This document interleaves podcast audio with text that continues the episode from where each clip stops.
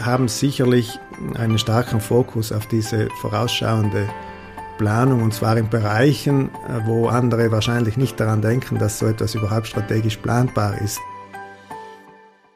Herzlich willkommen zu einer neuen Folge von Die SWZ trifft. Diesmal zu Gast ist Siegfried Rinner, er ist Direktor des Südtiroler Bauernbundes. Mein Name ist Heinrich Schwarz, ich bin Redakteur bei der Südtiroler Wirtschaftszeitung. Herr Rinner, hallo und danke, dass Sie sich die Zeit genommen haben. Guten Nachmittag, gerne.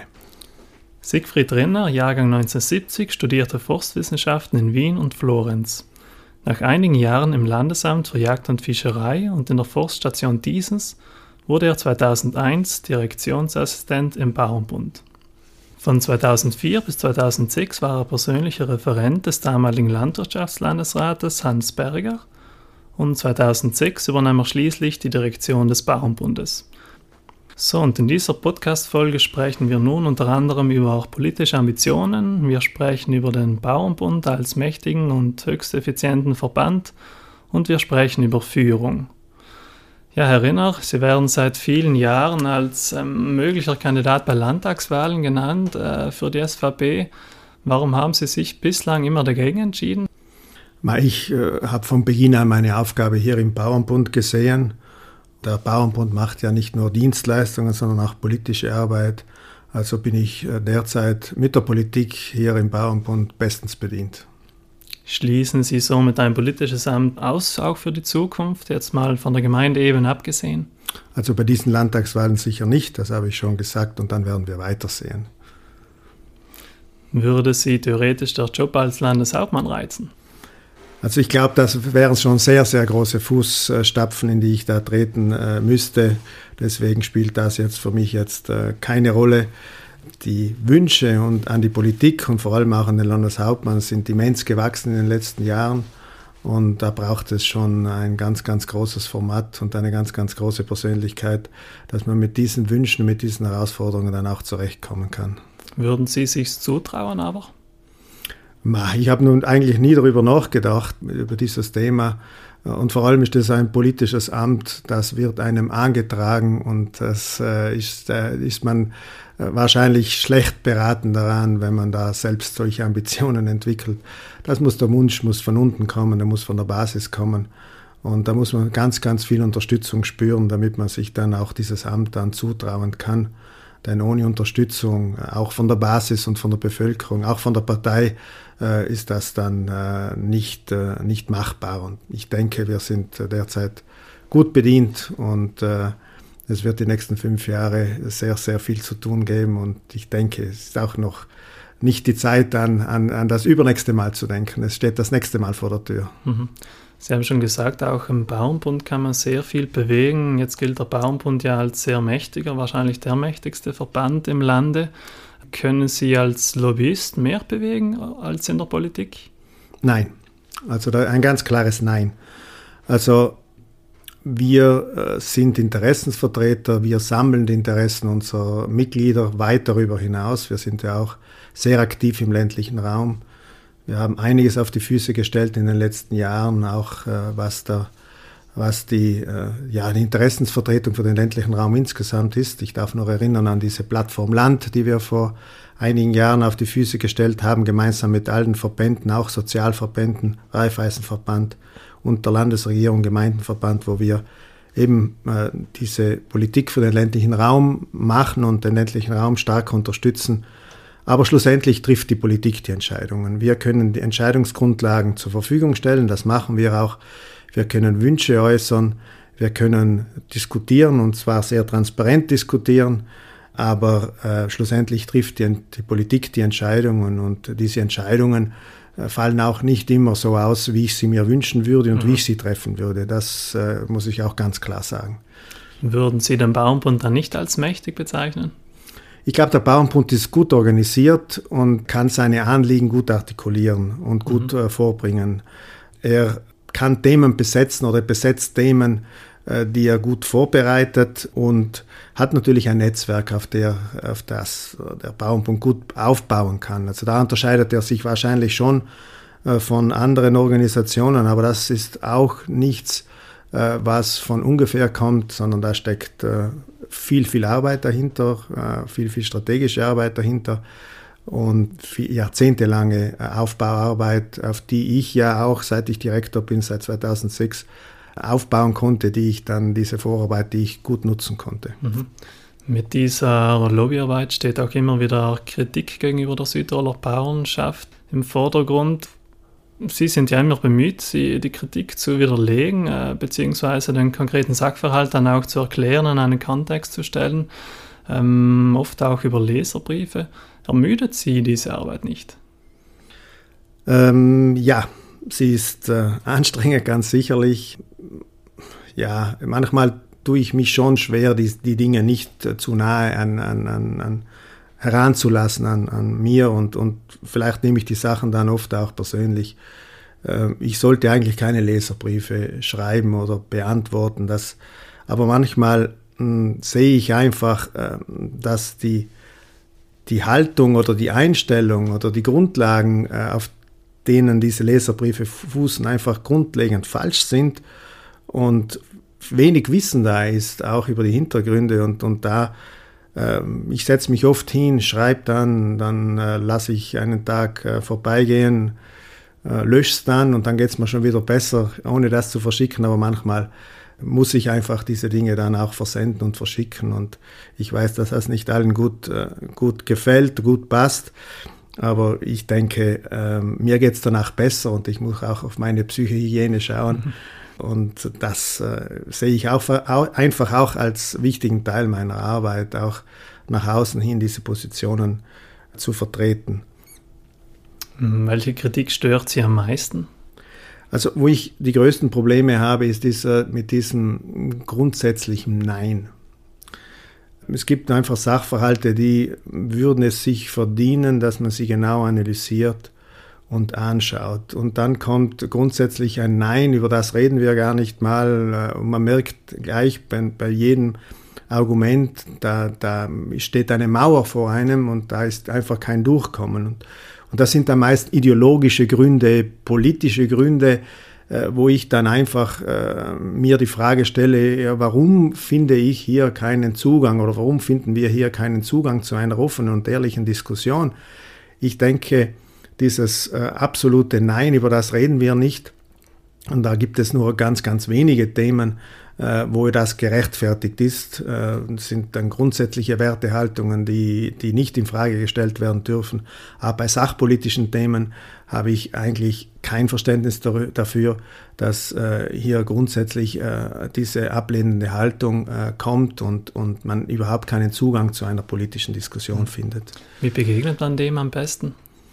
durch Hartnäckigkeit, durch Sachargumente andere Wege finden, das Netzwerk einbinden. Wenn ich keinen Zugang finde, dann habe ich oft auch schon erlebt, dass andere einen leichteren Zugang finden, mhm. einen persönlicheren Zugang finden.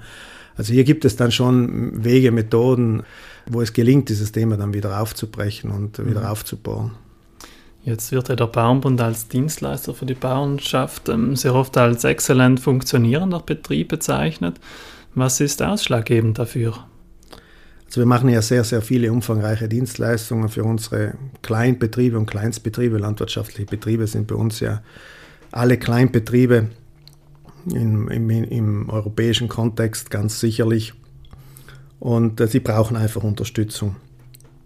Und diese Unterstützungen bieten wir ihnen auf einer sehr, sehr breiten Palette. Also es gibt eigentlich nichts, äh, was wir nicht abdecken als Dienstleistung. Und das ist auch dringend erforderlich und trotzdem macht mir genau dieser Bereich ähm, sehr viel Sorgen. Ähm, wir haben ähm, ganz, ganz große und viele bürokratische Herausforderungen für die Landwirtschaft, äh, jetzt auch zunehmend für die Berglandwirtschaft, für die Viehhaltung.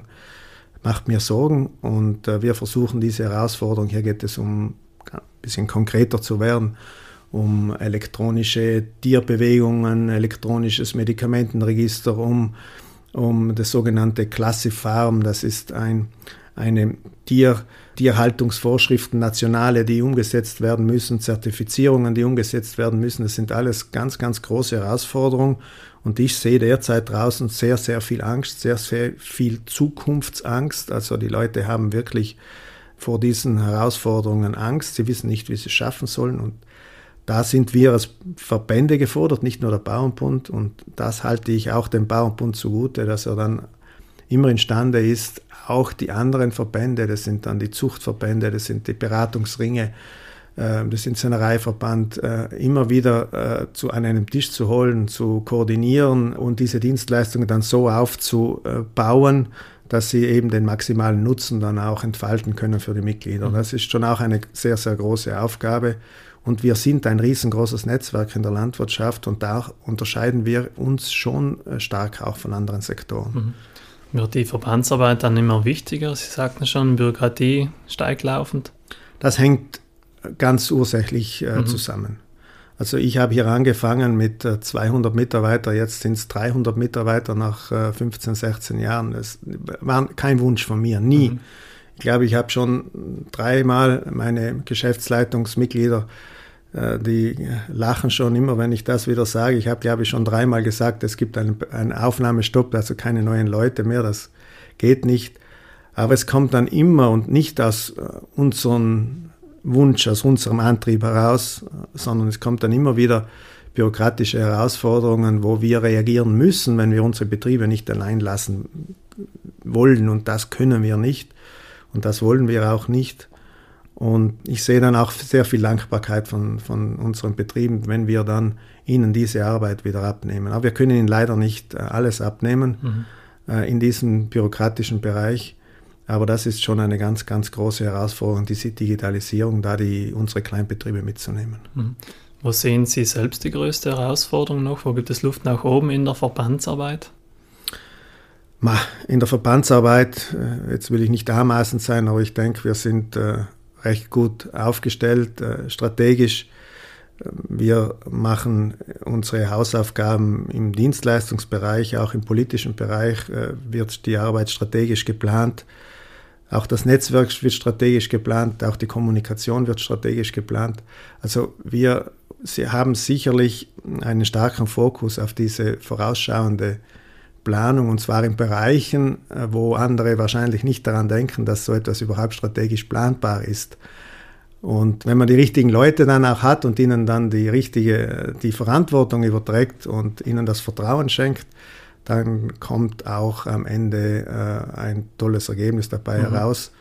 Und ich denke, wir haben mh, hm, alle Bereiche so weit im Blickfeld und im Blick, dass uns eigentlich in den nächsten Jahren eigentlich wenig überraschen mhm. dürfte, aber die Umsetzung bleibt uns doch nicht erspart dann vor Ort, die Umsetzung durch unsere Betriebe und äh, die ist äh, alles andere als einfach.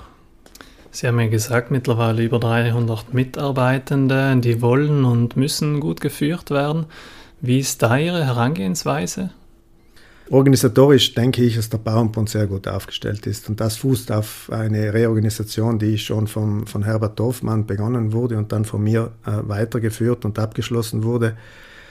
Und, äh, wir haben eine Geschäftsleitung, die sehr gut arbeitet. Das bin ich und ist mein Stellvertreter, äh, ist äh, Uli Höllrich als mein Stellvertreter eben, der Josef Haller, der Georg Wenter und der Hans Kienzel. Und diese Geschäftsführung bereitet eigentlich äh, alles vor. Diese äh, Geschäftsführung arbeitet äh, sehr stark auch politisch und strategisch. Und damit sind meine Aufgaben gut verteilt und ich lasse die, meine Mitarbeiter einfach arbeiten. Was mir wichtig ist, sind klare Ziele, die Kontrolle dieser Ziele. Und da nehme ich das nehme ich sehr ernst.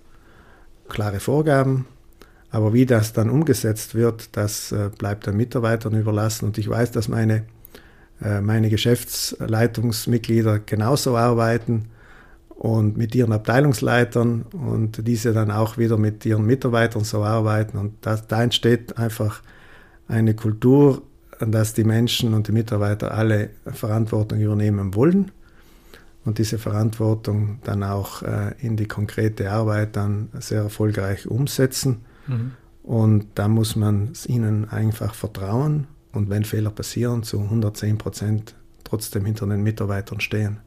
Und diese Kultur, die ist im Bauernbund sehr etabliert und die kann man nicht verordnen, die muss entstehen durch die richtigen Leute, durch das richtige Umfeld. Und wir haben ja auch nicht umsonst 2016 waren wir unter den Finalisten der besten Arbeitgeber Südtirols und haben auch sonst einige äh, Preise schon gewonnen. Deswegen äh, nichts kommt von ungefähr.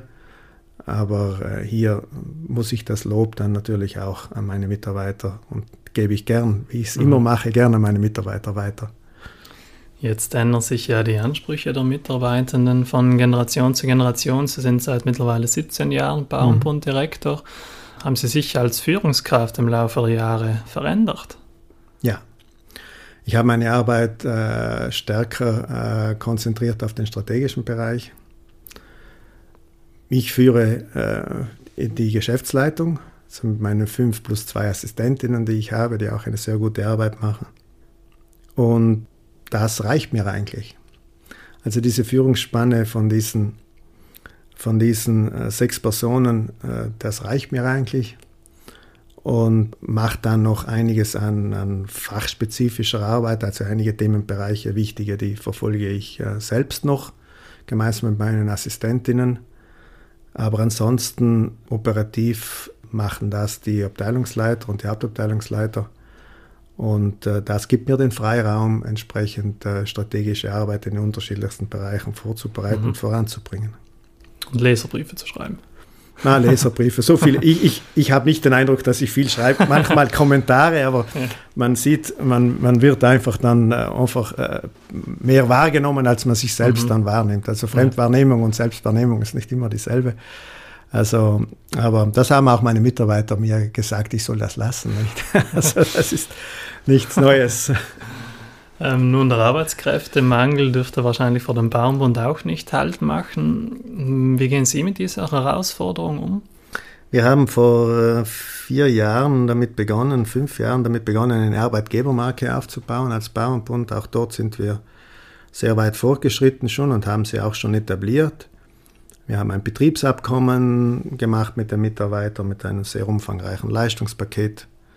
Aber schlussendlich äh, geht es äh, auch darum, solides Personalmanagement zu machen und das funktioniert auch bei uns, denke ich, äh, sehr gut. Wir investieren viel in Aus- und Weiterbildung. Äh, wir haben im Bereich der Arbeitsverträge sehr, sind sehr flexibel. Wir haben fast 100 äh, Smart Working Verträge mittlerweile im Bauernbund mit den unterschiedlichsten Lösungen. Dabei sind jene, die die ganze Woche zu Hause bleiben wollen, ganz, ganz wenige. Die meisten wollen einen Tag, einen halben Tag oder maximal zwei Tage im, äh, im Smart Working. Äh, wir haben die Vertrauensarbeitszeit. Also wir haben ein sehr, sehr breites Leistungspaket für die Mitarbeiter gutes Arbeitsklima, das ist äh, unbezahlbar. Und wir sehen, dass die Bewerbungen reinkommen. Diese Bewerbungen kommen noch, nicht so viele. Wir hatten Zeiten, wo wir für eine Stelle beispielsweise im Marketingbereich äh, 70 Bewerbungen hatten. Das ist dann für die Personalabteilung auch dann viel Arbeit. Äh, jetzt sind es vielleicht sieben. Aber ich sage immer, wir brauchen nicht sieben, wir brauchen nicht 70, wir brauchen eine geeignete Person. Und wenn nur eine Bewerbung ist und diese Bewerbung sehr gut ist, dann reicht es mir auch schon. Mhm. Aber hier äh, liegt sicherlich auch für einen Verband, so wie wir es sind, eine ganz, ganz große Herausforderung. Aber wir haben sie gesehen und mhm. wir arbeiten sehr, sehr intensiv schon daran. Das heißt, die Stellen können in der Regel dann auch besetzt werden innerhalb relativ überschaubarer Zeit. Genau, also mhm. auch hier haben wir natürlich alle statistischen internen Kennzahlen dazu, dass wir genau wissen, wie sich, wie sich die, äh, der Stellenbesetzungs- oder Nachbesetzungsprozess entwickelt und, und wie lange das dauert und wie die Fluktuation, also die haben die Kennzahlen und sie bewegen sich nicht ins Negative. Also mhm. wir können nach wie vor auf eine solide Bewerberzahl und auf eine, eine äh, Nachbesetzung unserer Stellen bauen. Mhm. Nun hat der Bauernbund mehrere Unterorganisationen, 150 Ortsbauernräte. Das lässt auf viele Sitzungen schließen, an denen Sie wahrscheinlich teilnehmen müssen, nicht an allen, aber an vielen. Sie sind auch in den Parteigremien der SVP aktiv. Wie viele Stunden hat denn Ihre Arbeitswoche? Ist unterschiedlich. Nicht? Momentan, also im, im Jänner, Februar, vergeht kaum ein Tag, äh, wo ich jetzt nicht abends auch im Einsatz bin. Und da wird es schon, wird's schon anstrengend. Ich muss auch sagen, man wird ja nicht jünger und äh, vielleicht mit äh, 35 kann man mal äh, für zwei, drei Nächte einmal um zwei dann nach Hause kommen und ins Bett kommen und dann wieder um, um, um äh, sechs oder halb sechs wieder aufstehen. Das geht schon. Ich muss, muss aber sagen, dass ich mir jetzt schon ein bisschen schwerer tue. Wir haben diese Organisationen draußen. Mir ist auch wichtig, dass ich in den Ortsgruppen draußen aktiv bin. Wir machen jedes Jahr ein Programm für die Ortsgruppen draußen, äh, wo sie auswählen können äh, für die Jahresversammlung, also einen Menüplan sozusagen ihren, ihre Wünsche äußern können. Da bin ich auch immer drauf. Äh, meine Mitarbeiterin versucht dann äh, natürlich äh, das nicht ausarten zu lassen, also sie selektiert dann schon, aber so 20 20, um die 20 Ortsversammlungen, die habe ich, dann die Bezirksbauernräte draußen, wo ich auch da gerne dabei bin. Mir ist einfach diese Verbindung zu, zu der, zur Basis und zum Mitglied ist enorm mhm. wichtig. Mhm. Ich möchte nicht irgendwo hinmarschieren und mich dann umsehen und dann ist niemand hinter mir. Also die, die, wir müssen unsere Mitglieder, unsere Funktionäre vor allem, wir haben ja bei den 1500 Funktionäre nur im Bauernbund und die müssen wir dann möglichst äh, mitnehmen. Und da ist es einfach notwendig, dass man draußen ist und das abspricht. Aber es macht mir nach wie vor sehr viel Freude ich fühle mich bei unseren Mitgliedern einfach sehr wohl draußen. Das muss ich, muss ich sagen. Also da fühle ich mich viel wohler als in, in, in, bei anderen Versammlungen und Veranstaltungen. Ich gehe auch nirgends hin. Also ich bin keiner, der auf den A dabei Veranstaltungen ist. Also nie gewesen und werde auch in Zukunft dort nie sein. Also äh, mich wundert es, dass sie mich überhaupt gefunden haben. Weil ich bin, bin viel lieber bei meinen Mitgliedern draußen, bei meinen Bäuerinnen und Bauern draußen. Gibt das Ihnen Energie und wenn nein, wo holen Sie sich die Energie für Ihren Job? es gibt mir schon Energie und äh, ich sehe ich seh dann auch ganz viel äh, Dankbarkeit draußen. Es sind ganz einfache Leute. Ich habe immer, und das werde ein bisschen emotional, immer wenn, wenn die Leute dann von diesem bösen Lobbyismus äh, reden, von, den, von, von der Landwirtschaft, dann sage ich ihnen, bitte geht mal mit mit mir zu einer Ortsversammlung, zu einer Gebietsversammlung in Sultental oder in Spasaya oder irgendwo, können Sie sich aussuchen. Äh, geht da hin, geht mit, äh, hocht euch die Sorgen der Leute an, schaut die Leute an, die im Saal drin sitzen. Also das sind keine Leute, die viel Geld haben, das sind keine Leute, die, die aus einem privilegierten Umfeld stammen. Das sind alles Leute, die wie viele andere auch, die, die viel arbeiten, manchmal mit wenig, mit wenig äh, Lohn auskommen und, und mit viel Einsatz auch äh, diese Arbeit machen und, und für die stehe ich ge gerne gerade und stehe ich gerne ein. Ich komme ja selbst aus diesem, aus so einem Umfeld, deswegen fühle ich mich da immer auch irgendwo daheim. Mhm. Wie sehen Sie dann die Zukunft der Südtiroler Landwirtschaft? Vielleicht unterschieden nach Milchwirtschaft, Berglandwirtschaft und Obst-Weinbau? Ich sehe die Zukunft natürlich gut. Ich bin zwar kein Berufsoptimist, ganz sicher nicht Realist, aber ich sehe die Chancen in der Landwirtschaft absolut. Wir haben sehr viele kleinstrukturierte Betriebe und unser Ziel ist ja, diese Anzahl der Betriebe zu halten. Nicht, es, es gibt für Südtirol, glaube ich, nicht die Alternative, so wie in anderen Regionen, dass man immer größer werden kann und immer weniger. Das funktioniert bei uns vielleicht in den einigen Gunstlagen, aber im Berg funktioniert das nicht. Da führt niemand den Betrieb äh, des anderen weiter, weil es einfach nicht rentabel mhm. wäre, diese Flächen zu bewirtschaften. Andererseits möchte ich auch nicht, dass nur mehr Schlafstätten draußen vorhanden sind ohne wirtschaftliche, ohne wirtschaftliche Tätigkeit. Ich glaube, das ist auch nicht im Interesse. Wir haben derzeit ein Riesenproblem am Markt, das ist eigentlich ganz offen. In allen Bereichen, außer vielleicht mit einer kleinen Ausnahme der Weinbereich, aber das ist eine Nische, das sind sind wenige Prozent unserer landwirtschaftlichen Tätigkeit. Aber wenn wir die Wertschöpfung in der Landwirtschaft anschauen, aus der Primärproduktion, dann muss man einfach sagen, wir können nicht mehr mithalten, schon seit Jahren nicht mehr mithalten mit den anderen Sektoren. Mhm. Die Kosten galoppieren uns davon in allen Bereichen, äh, jetzt mit der Inflation sowieso.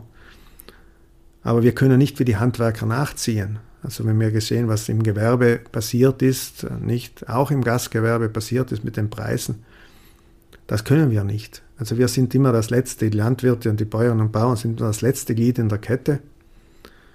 Und wenn ich dann sehe, wie auch die Lebensmittelpreise nachgezogen sind in den Geschäften, dann muss ich sagen, ja, wo bleibt dann das Geld äh, bei den Bauern, da kommt die Kette, die Wertschöpfungskette ist so lang, da bei den Bauern kommt einfach zu wenig, nach wie vor zu wenig an.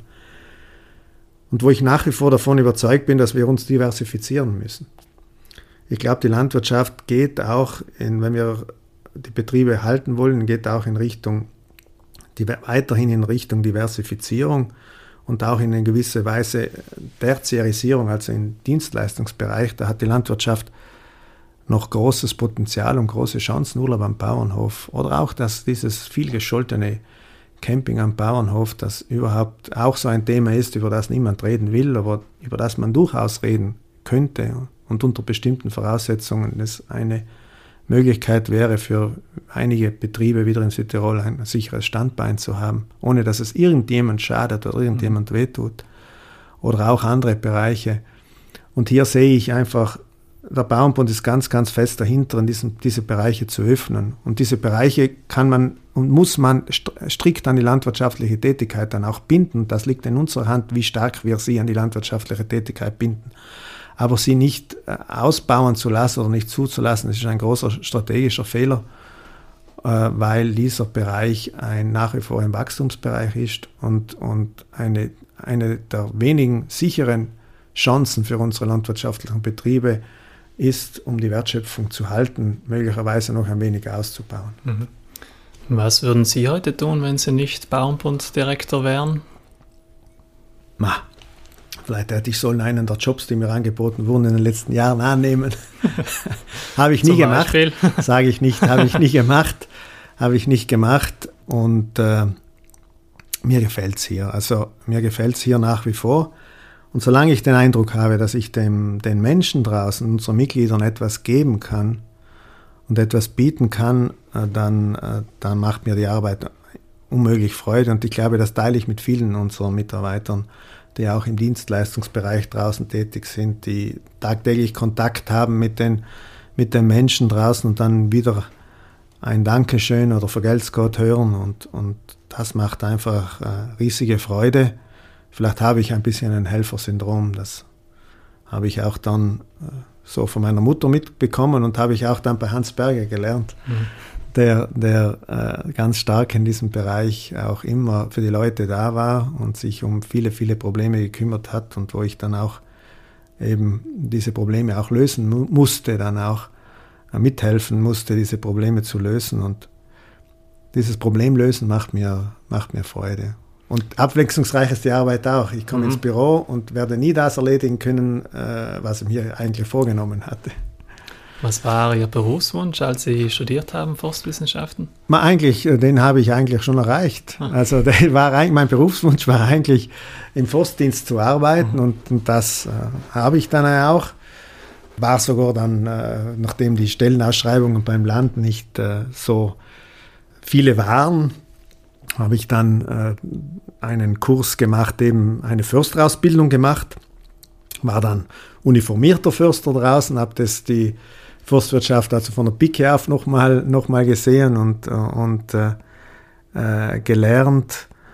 Ähm, habe dann auch eine Amtsdirektorenprüfung gemacht äh, beim Land, diese auch bestanden oder gewonnen. Und meine Stelle als Amtsdirektor beim Land ist immer noch äh, offen, nicht? Also im Stellenplan bin ich noch drin.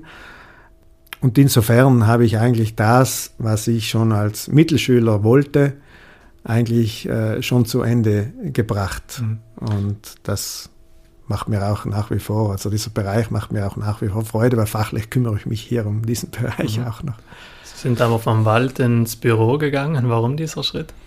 Ma, es, es war damals draußen in der Vorstation, die Arbeit hat zwar riesige Freude gemacht, aber ich sage es ganz offen, ich war ein wenig äh, unterfordert. Äh, es war eine schöne Arbeit, auch mit den Menschen draußen. Aber mir war es zu wenig. Ich konnte, also mein Wissen und meine Fähigkeiten konnte ich nicht äh, draußen ausreichend, mhm. äh, ausreichend ausleben. Und, und diese Stelle dann beim Bauernbund, die, die war, war ein Glücksfall, dass die damals, dass der Herbert Hoffmann damals den Assistenten gesucht hat. Und ich weiß noch, zu der Bewerbung bin ich dann Viertelstunde zu spät gekommen, auch noch, weil ich im Dienst war und konnte nicht weg. Ja, dann in Uniform noch gekommen und ich dachte mir, das wird sowieso nichts. Also, äh, aber dann schlussendlich hat es dann doch geklappt. Also so schlecht scheint die Vorstellung doch nicht gewesen zu sein. Oder ich war der einzige Bewerber, das kann auch sein. Könnte auch sein. Was machen Sie in Ihrer Freizeit? Also ich versuche ein wenig Sport zu machen, bisschen äh, Berg äh, gehen, ein bisschen Mountainbike mit meinem Sohn, jetzt eher elektrisch, ich mit äh, normalen äh, Antrieb, ein bisschen im Wasser, äh, versuche mit meiner Familie natürlich auch einiges zu unter unternehmen, nicht, also ich muss auch dort äh, sagen, dass ich auch dankbar bin für eine sehr verständnisvolle Frau. Manchmal ist es nicht leicht, aber es funktioniert und, und ich äh, mache auch gerne einige Kurzreisen, leider viel zu wenige, aber bin auch gerne ein bisschen unterwegs. Also, mhm. Wir kommen zum Abschluss. Ich stelle Ihnen noch drei kurze Fragen mit der Bitte auch um kurze Beantwortung. Lieber jagen oder fischen oder weder noch? Ich bin Fischer und möchte Jäger werden. also beides. Ihr Lieblingsfilm oder auch Lieblingsserie? Mein Lieblingsfilm, also mir hat äh, Top Gun Maverick gut gefallen, den habe ich äh, dreimal angesehen im Kino. Äh, ja, schon ein bisschen Action und die alten Western. Mir tut es so leid, dass es keine neuen guten Western mehr gibt. Also, aber ich schaue die, die alten Western gerne an. Und das beste Platzl zum Krafttanken in Südtirol? Mal eigentlich überall im Wald, wo es schön ist, wo es ruhig ist, wo man eine Aussicht genießen kann. Da bin ich nicht äh, wählerisch und ich habe es Gott sei Dank nicht weit in den Wald. Und da ist mein Kraftort. Gut, vielen Dank, Herr Rinner, für das interessante Gespräch. Gerne. Danke auch an Sie, liebe Zuhörerinnen und Zuhörer. Die nächste Folge unseres Podcasts gibt es in zwei Wochen. Aktuelle Berichte und Interviews über Südtirols Wirtschaft und Politik finden Sie in der SWZ, die jeden Freitag erscheint, sowie täglich online auf swz.it. Bis zum nächsten Mal, machen Sie es gut.